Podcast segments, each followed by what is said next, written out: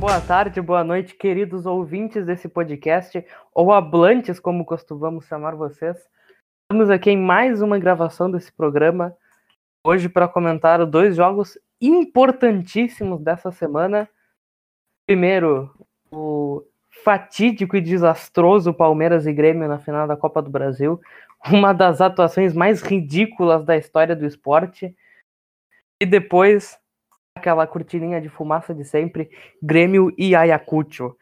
Mas, antes de partir para os assuntos do programa, eu, Vinícius, estou aqui do lado de duas queridíssimas pessoas, vocês já tanto se acostumaram a ouvir.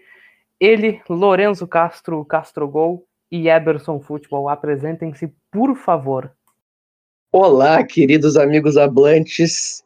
Eu que já superei aquele fatídico jogo, aquele episódio lamentável na história do Grêmio, pois agora estou muito iludido com o Super Grêmio de Ferreirinha, Diego Souza, Wanderson e Guilherme Azevedo. Eu estou super gremizado. A cortina de fumaça funciona. Eu me surpreendi que dessa vez a diretoria não ameaçou comprar arena. Dessa vez foi com os jogadores, mesmo seguindo a cartilha Cavani de cortina de fumaça. Mas eu nunca estive tão preparado para uma derrota estive contra o Palmeiras. Ela, ela veio muito avisada já, então eu já estava preparado. E contra o Ayacucho, espero estar tá falando Mas certo. no programa anterior tu estava meio otimista para a final, hein? Não, eu tava otimista antes do, antes do primeiro jogo, antes da mudança de. Quando confirmou as mudanças do, de escalação do Renato, aí ficou claro que ele não estava merecendo. Embora eu não acredite, eu não confie no Palmeiras, eu acho o Palmeiras um time.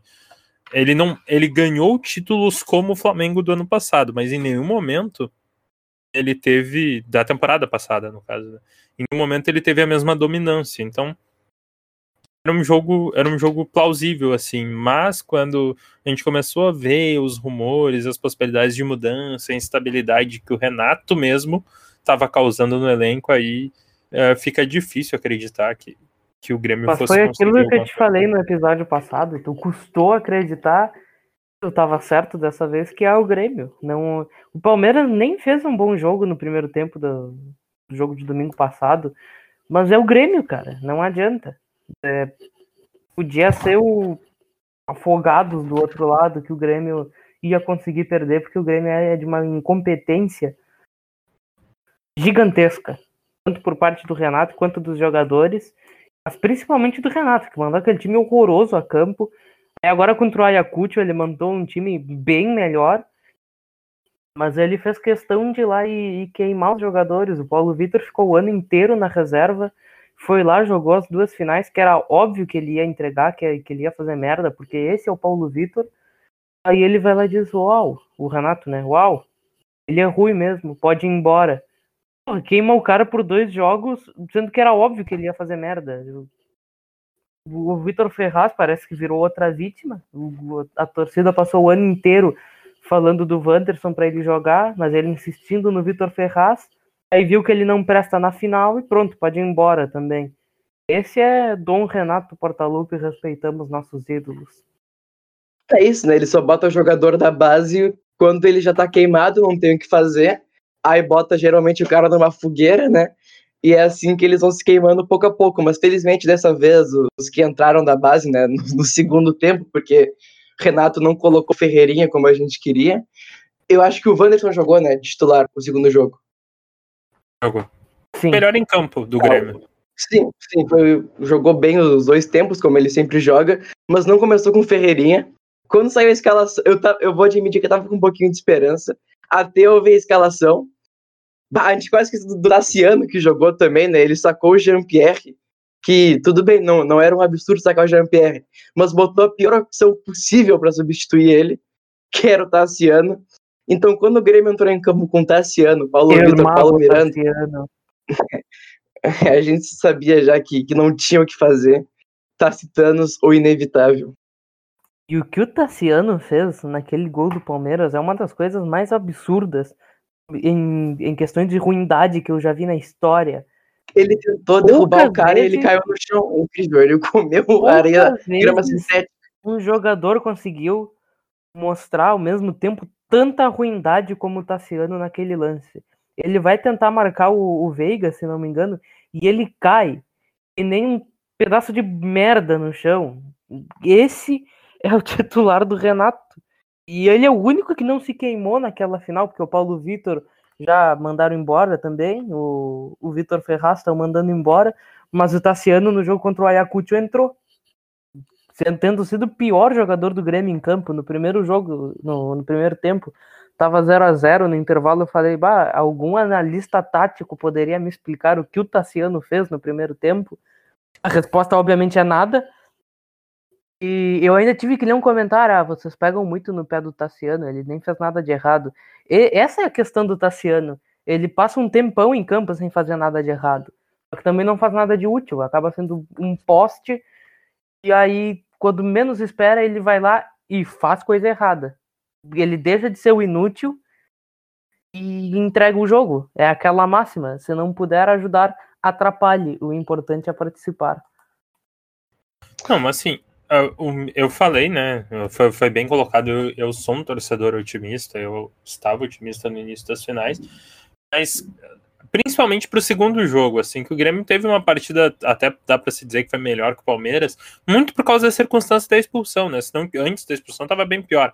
Mas ah, foi um jogo normal ali, 1x0, tá, 1x0 o Grêmio, pênalti, beleza. Mas aí quando saiu a escalação como Tassiano, cara, ali eu desisti. Porque o Tassiano a gente não consegue catar na memória o que, que ele tem de positivo. O torcedor não é burro, cara. A, a, a diretoria fica, fica tentando engambelar a gente com falácias. O, como se não desse para analisar o jogo. Como se eu não assistisse todos os jogos do Grêmio desde que o Tassiano foi contratado. Eu, eu não perco um jogo do Grêmio, cara. Desde 2006, mano não vai conseguir me enganar com falácia de ah, o Tassiano é um jogador macho, o Tassiano é um jogador com raça. Foda-se a raça, cara. Ser macho, mano, isso não é nem um pouco relevante, porque ele não tem função tática, ele não tem capacidade técnica, e na hora de ser macho, na hora de ser um jogador raçudo, ele tropeça correndo atrás do jogador, não consegue fazer uma falta. Um jogador macho que não consegue fazer uma falta tática. Segundo gol é é responsabilidade dele, cara, numa transição defensiva, ele não tinha nem amarelo, era só agarrar o cara, falta, pronto, toma amarelo, beleza, não tomamos o gol. Claro que todos os gols que o Grêmio sofreu na final tem que dividir uma parcela com o Paulo Vitor. Que ali, para mim, escalar o Paulo Vitor no lugar do Vanderlei, a gente viu ontem, Vanderlei não é a resposta. Mas como é que alguém treina os dois goleiros e presume que o Paulo Vitor é melhor? Tipo, para mim, a escalação de Tassiano, a escalação de Paulo Vitor, isso é coisa de demissão por justa causa. É coisa de demissão por justa causa. E falando em falácia, a, as estatísticas aqui, ó. O, o Pinares tá no seu melhor momento pelo Grêmio porque ele teve dois jogos seguidos bons. Todos os dois jogos bons que ele jogou pelo Grêmio também, eu, eu gosto de dizer assim, ó. Gente, calma com o Pinares. Ele foi bem, deu assistência e coisa contra Brasil de Pelotas, contra a Ayacucho. Todo mundo gosta de encher a boca para falar mal do Jean-Pierre. Ah, porque ele. Ah, contra o Botafogo é fácil. Pô, Botafogo surra Brasil de Pelotas e Ayacucho. Então, né? E dois jogos que o Pinares morreu no segundo tempo, igual o Jean-Pierre fazia. Ele não tem a velocidade que. Eles são dois jogadores bem parecidos.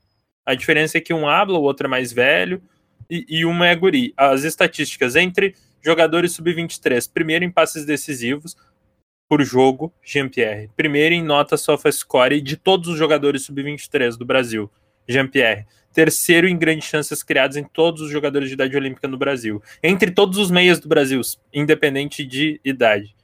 Uh, ele é o primeiro em gols de falta, independente da posição no Brasil. Primeiro em acerto de passes, 91%, sendo que é um jogador que não faz passe padrão Lucas Silva, né? Que é o jogador de rugby que só joga para trás e para o lado. E e é o primeiro em passes longos também, com 79% de aproveitamento nos passes longos. A gente pode questionar aqui a falta de explosão dele. A gente sempre falou aqui, a, esse podcast sempre defendeu o Jean-Pierre, mas a gente sempre fez uma crítica justa a ele, sempre uma análise coerente. Tipo, ó, falta explosão, falta intensidade. Falta, é óbvio. A gente, a gente não é pago pelo Jean-Pierre para falar bem dele. Mas, tipo, nenhuma dessas características aqui poderiam mas ser supridas pelo Tassiano, mano. Sim, eu falo ele bem, falo bem dele de graça pro, pros pinaristas ficar me xingando no Twitter, imagina pago. Mas assim, cara, o que, que o Tassiano aqui consegue fazer? Ele consegue dar passe decisivo? Não. Ele consegue ter um desempenho bom? Não. Ele consegue criar grandes chances. Só se for para adversário. Consegue bater falta? A gente teve uma falta na risca da área, não tinha ninguém para bater, mano. Tava 0 a 0 o jogo. Ele não acerta passe decisivo, não dá passe longo. E na hora de mostrar a intensidade e explosão que a gente diz que o Jean-Pierre não tem, tá sendo cai. Aí a gente toma o gol. Então, assim, ó, gente, eu gosto de falar mal de jogador ruim, porque eu odeio jogador ruim, cara. Porque todo mundo no Brasil joga bola.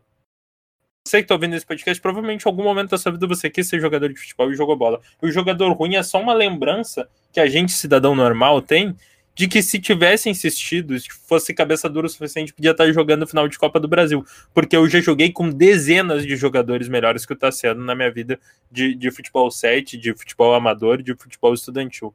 É, ele é horrível. Eu gosto de falar mal de jogador ruim. Mas a principal culpa é do Renato, mano.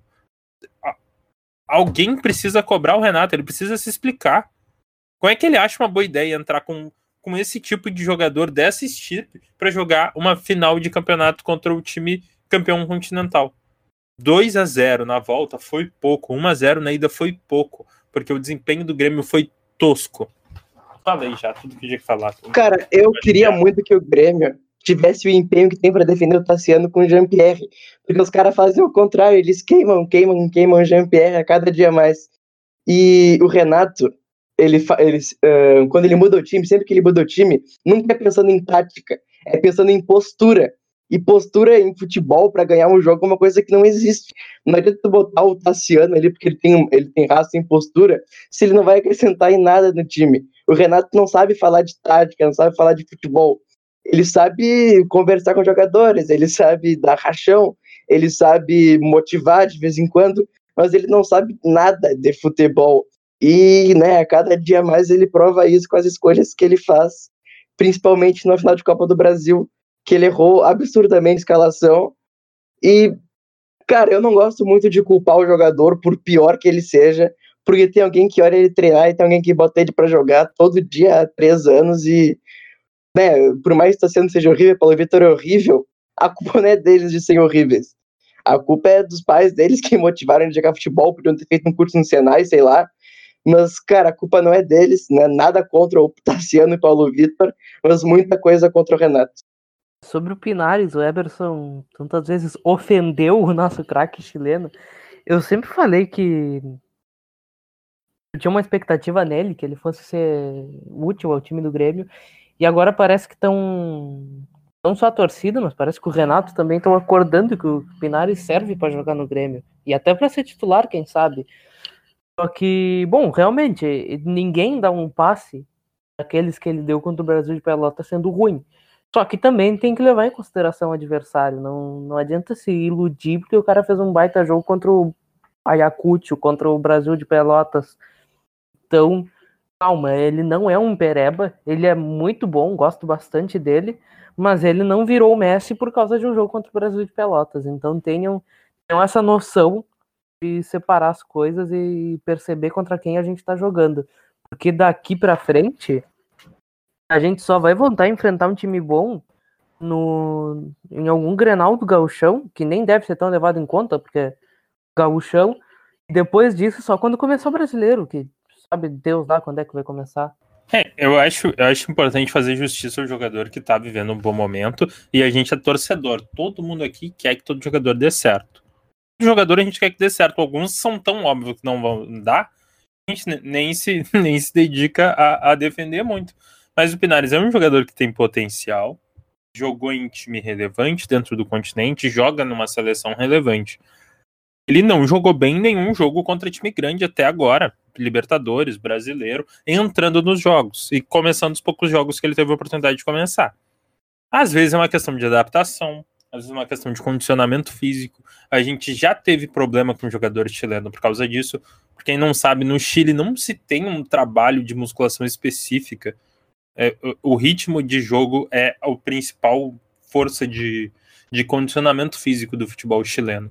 Então, um jogador que não tem ritmo de jogo e que está se adaptando a, a, outros processos de preparação física, às vezes fica muito lento. Um cara e ele é um cara grande, ele não é um cara de explosão.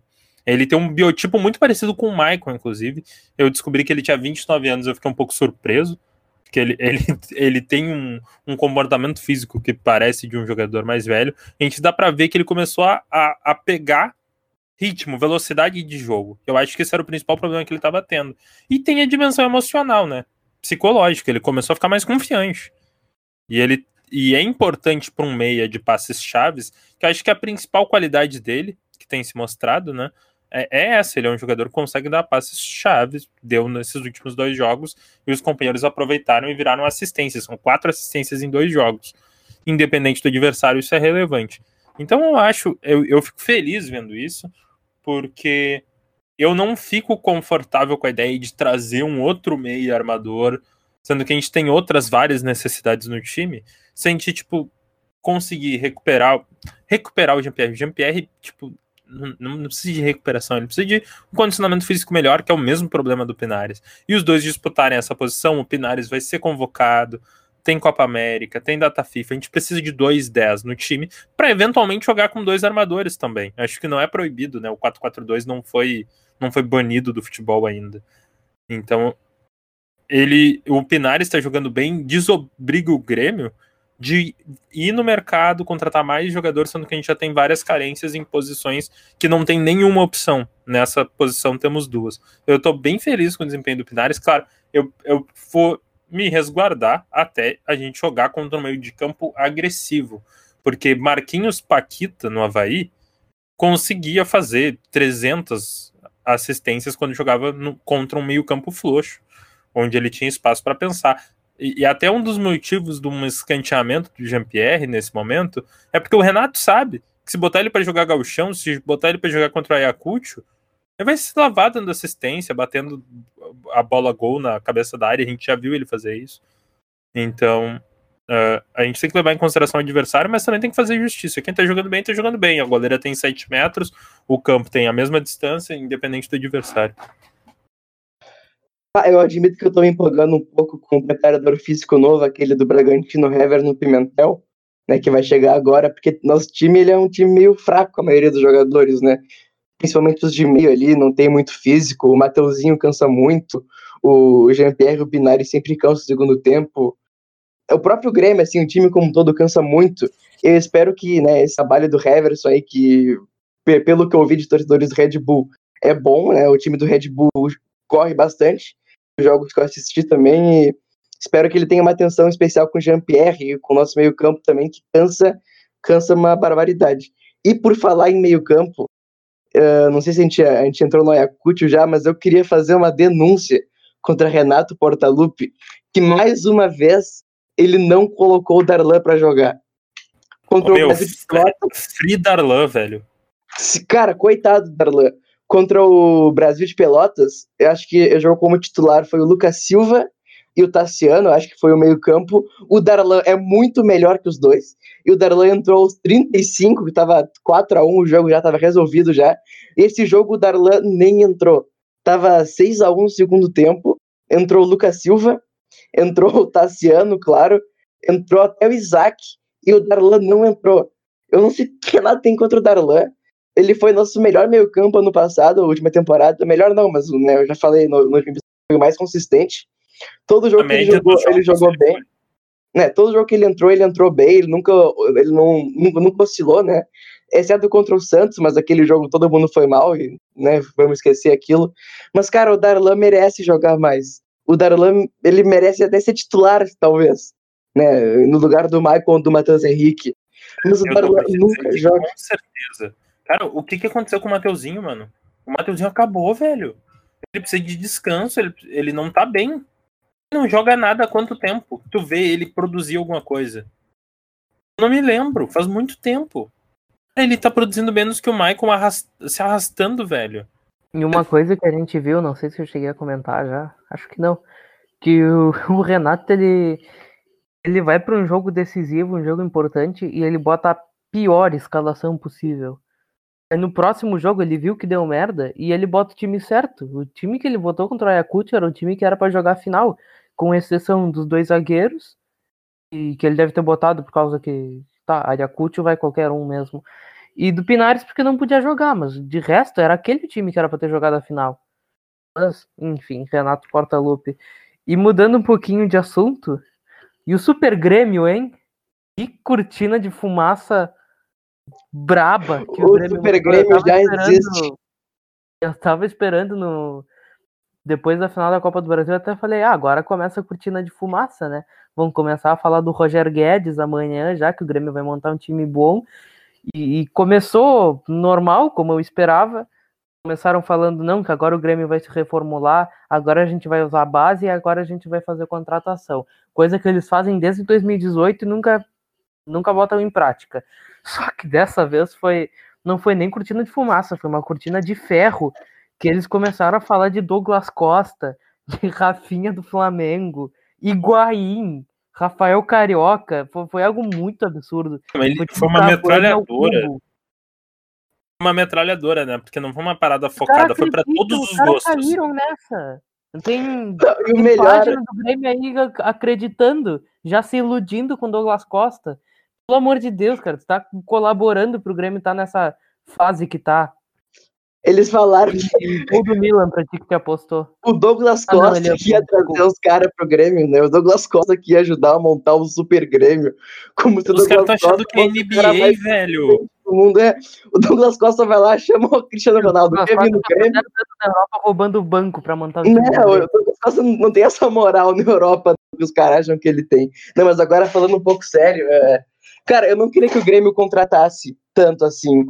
Tipo, eu acho importante mudar algumas peças, trazer alguns jogadores melhores, mas eu não queria que o Grêmio se enchesse de jogadores de 30, 31 anos né, no time só porque eles são melhores. Eu queria um projeto mais a longo prazo do Grêmio, sabe? Focando em dispensar esses caras ruins do elenco que não faz sentido estar tá aqui, sendo que na base a gente encontra 50 melhor. Não que, tipo, na base a gente vai revelar um Cebolinha por mês, um Luan por mês, mas a base ela é fundamental para compor um grupo por que, que tu vai ter um Paulo Miranda se tu pode ter o Juan? Por que, que tu vai ter um Tassiano se tu pode ter o Darlan, Lucas Araújo? Uh, e aí tem milhões de meio campo na base. Cara, a base é para isso, é para compor o grupo e às vezes um, dois, três jogadores vão se destacar e vão ser titular. Mas eu não queria um Grêmio que investisse em 50 milhões de jogadores. Eu queria um projeto mais a longo prazo, mas isso nunca vai acontecer. Né? Tem que se contentar com essa cortina de fumaça aí do, Douglas Costa trazendo os bruxos dele da Europa. Agora de manhã, até falando do, do, Lucas Leiva também, que o Lucas Leiva mandou um, recado, um recadinho pro Ferreira. Agora falaram que ele vai vir na barca também, e é isso. E aquela coisa assim, favor, o nome pelo nome, mano. O nome pelo nome, porque assim, ó, é, ah, o pessoal especula o Lucas Leiva. Beleza, é um cara que toda a torcida ama. O Douglas Costa, toda a torcida ama. Agora, tu vai olhar número, tu vai olhar jogo, Rafael Carioca e Roger Guedes são jogadores melhores para hoje que Douglas Costa e Lucas Leiva. A gente está contratando por afinidade, é para botar no museu ou para jogar? E fora aqui, né, falaram de Higuaín, sendo que o Diego Souza é muito melhor que Higuaín.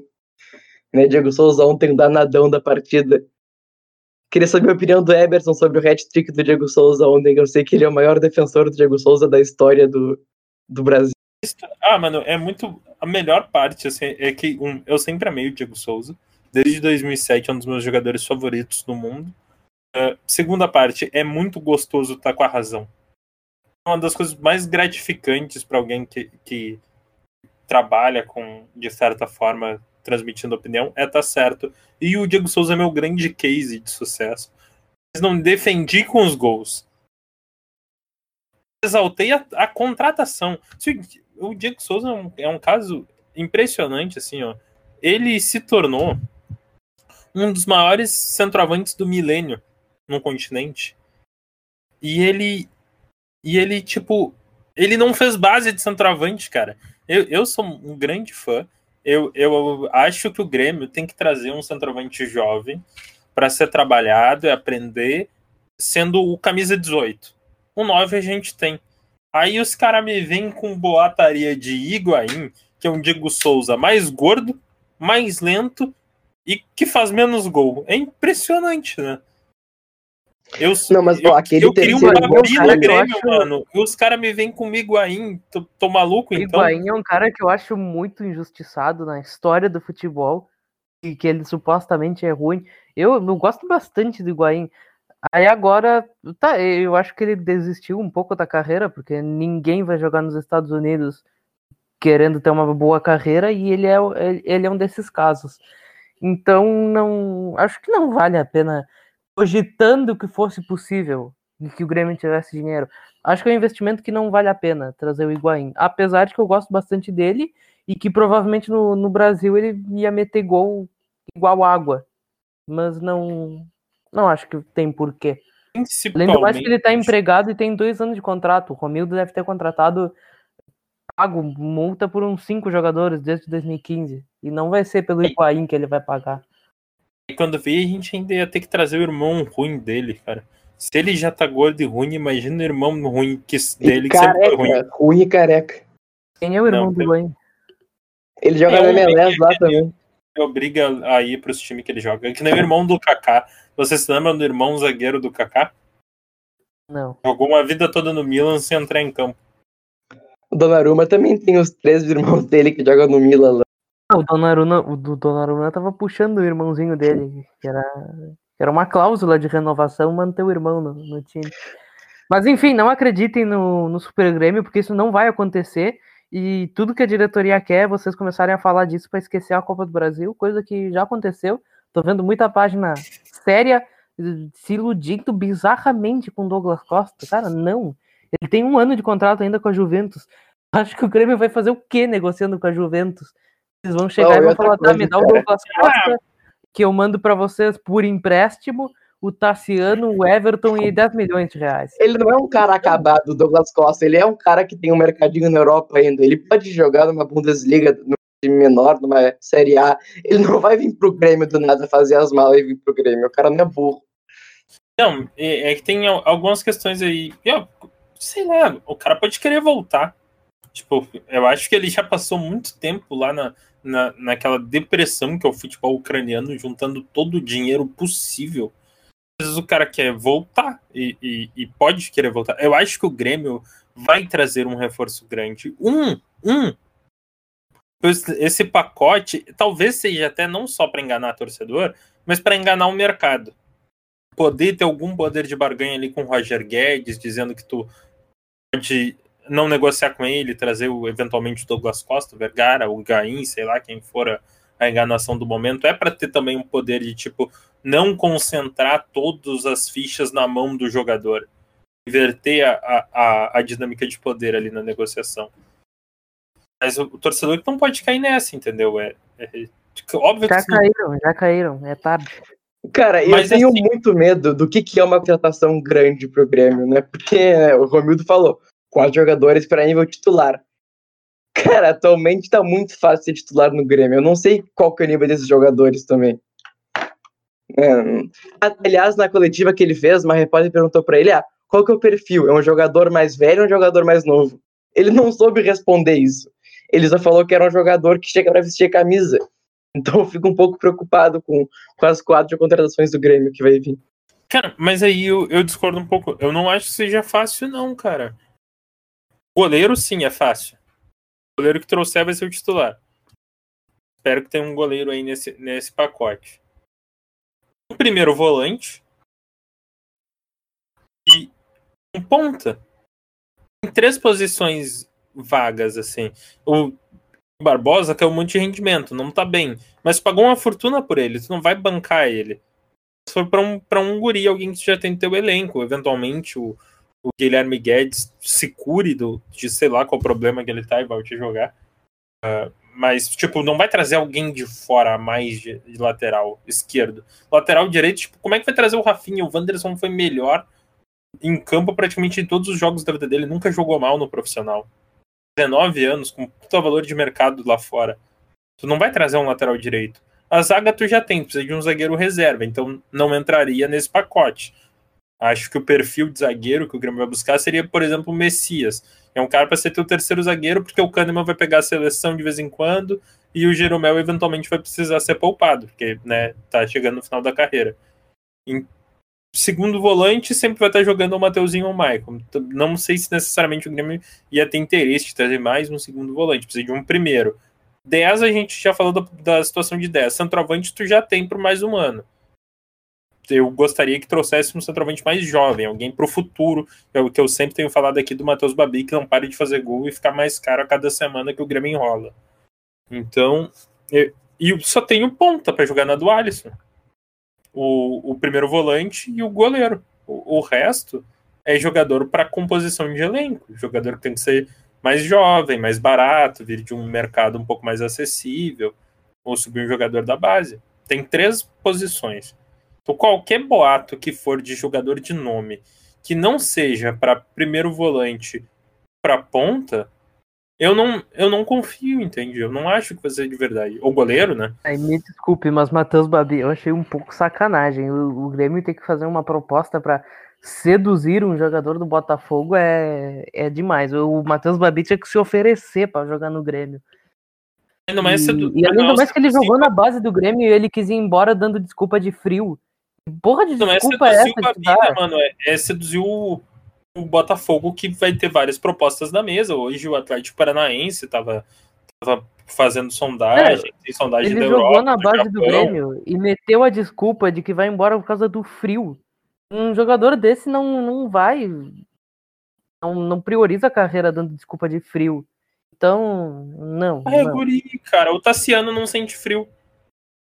O, Foda-se, mano. Joga joga de. Não, mano, é a questão de priorizar, cara. Tu tá num time do tamanho do Grêmio tu dá desculpa que não quer jogar mais por causa do frio e prefere pro Botafogo. Não é um jogador que vai estar tá focado na é carreira é de jogador. Da carreira dele, não é na época do Botafogo. É, é antes, é, ele era guri e criança, mano. Faz bastante tempo isso aí. É antes dele ir pro, do Macaé. Faz, ele faz tem uma 23 mano. agora. Tá com 23. Isso aí, ele era na base do Grêmio em 2017, ele tinha tipo o quê? 19, 20 anos? É. Então, 19, 20 anos, tu já sabe que. que 22 anos o Ferreira tava processando o Grêmio, cara, e agora é a razão, solução. inclusive. O Ferreira é. era banco do São José e depois veio pra cá pra acessar o Grêmio. Cara, eu não sei como é que o Ferreira deu certo. Não sei como é que o Ferreira deu certo no Grêmio, cara. Ele tinha tudo pra dar errado. Mas aí, aí defende jogador que vem, vem defender aqui a, a, porcaria do Higuaín, que pesa 3 babi, mais ou menos, e fez um gol em nove jogos na Major League Soccer, mas o maluco que faz gol direto no, no Brasil, jogando com um time horrível atrás dele, faz gol todos de sete gols nos últimos dez jogos. Aí esse não serve porque sente frio. Ah, pelo amor de Deus. Pior né? que aqui tem, tem uma estatística maravilhosa. O Higuaín, nos últimos dois anos, duas temporadas, né, na, MLS e Europa, tem 25 gols. O Diego Souza, em um ano, tem 28. E já fez mais três ontem. Não que eu queira o Higuaín, eu já falei que, que não, que eu não faria esse negócio. Mas, cara, o cara tá jogando na, na Liga dos Aposentados. Óbvio que o cara vai jogar numa baita tiriça, meu.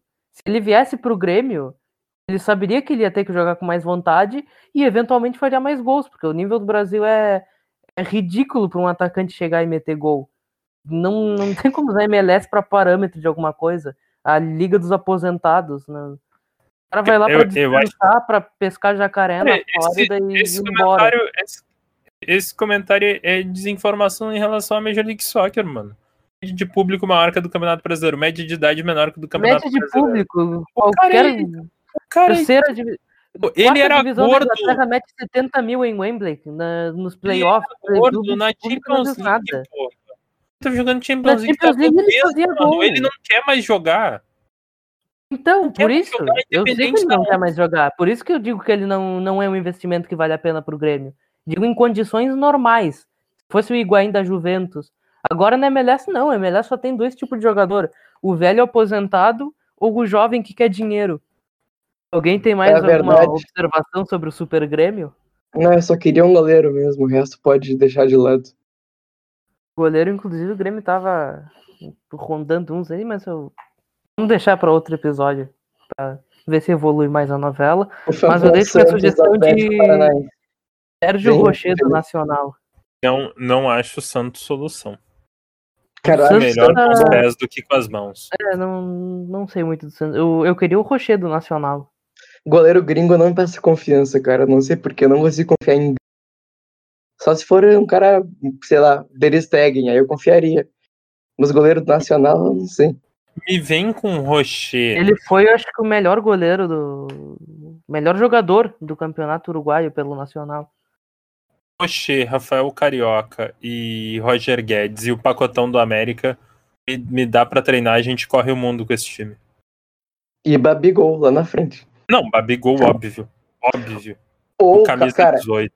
Calma, se, se trouxer Higuaín, tem que fazer um trio, na- um trio de ataque muito sinistro. Churin, Diego Souza e Higuaín. Imagina esse trio lá na frente. Jogando um galchão. Sendo pifado pelo Pinares. Aí tem que obrigar a defesa adversária a jogar com aqueles pezinhos de tornozelo, tá ligado? Ver se equipara. Imagina esse time puxando um contra-ataque. No segundo tempo, aos 49. E esse foi o Super Grêmio Habla de hoje. Espero que tenham ouvido até o final todos esses pertinentes comentários. Algum recado de vocês? Todo mundo tem que me seguir no arroba porque eu tô produzindo muito conteúdo de Grêmio recentemente, com várias threads informativas, analisando o- os jogadores que são rumores no Grêmio e analisando todas as partidas, jogador por jogador, o desempenho deles. Então, para quem gosta de uma análise um pouco mais tática, com, um pouco de estatística, mas mais a- análise comentada mesmo do, do desempenho do Grêmio e do futuro do Grêmio, cola no arroba que tem um conteúdo bem interessante aí. Eu queria mandar um recado, já mandei pra ele um recado. Pro querido Heverson Pimentel, preparador físico do Grêmio, pra ele não, puxar um pouco mais o Tassiano, sabe? Pra ele se machucar um pouquinho, deixar o Tassiano uns seis meses fora, né? Fazer um treininho mais pesado com ele ali pra romper um ligamento, um troço assim. É isso. No final desse mês começa o Brasileirão Feminino, para quem quiser dar uma acompanhada. Já tem a tabela completa, dá uma procurada aí na Grêmio Depre que tem o, o post. Ou procura no Google mesmo, tem a tabela na CBF. Acompanhem o time, vamos voltar com mais comentários no final do mês. Obrigado pela audiência nesse programa. Abraço e adeus.